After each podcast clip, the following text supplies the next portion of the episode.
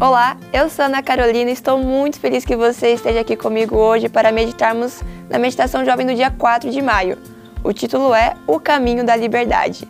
O verso está em João 8,36 e diz assim: Portanto, se o Filho os libertar, vocês de fato serão livres.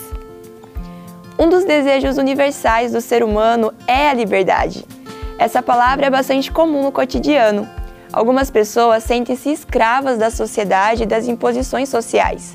Outras se acham escravas de algumas situações ou até de si mesmas. Todas buscam a mesma coisa: liberdade.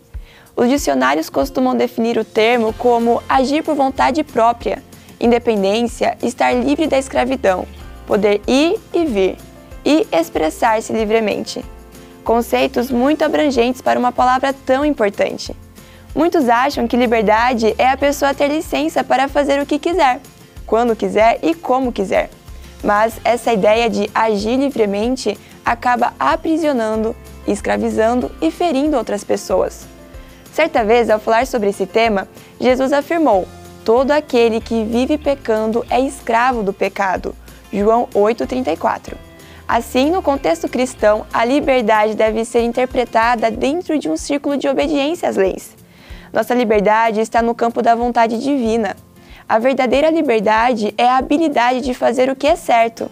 É necessário obedecer para ser livre em Cristo. Desse modo, a liberdade que o mundo oferece escraviza e não nos interessa, porque o salário do pecado é a morte, mas o dom gratuito de Deus é a vida eterna em Jesus Cristo, nosso Senhor. Romanos 6:23. Quando obedecemos, somos plenamente livres. A obediência às instruções divinas nos apresentará a real liberdade. Jesus afirma: E conhecerão a verdade, e a verdade os libertará. João 8,32. Se você se reconhece em qualquer situação de escravidão, que tal experimentar a liberdade que Cristo promete? Ele veio ao mundo para cuidar dos que estão com o coração quebrantado, anunciar liberdade aos cativos e libertação das trevas aos prisioneiros.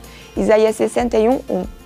Só há uma forma de experimentar a liberdade: por intermédio de Jesus. Somente nele podemos ser verdadeiramente livres. Experimente hoje a liberdade que Cristo nos dá.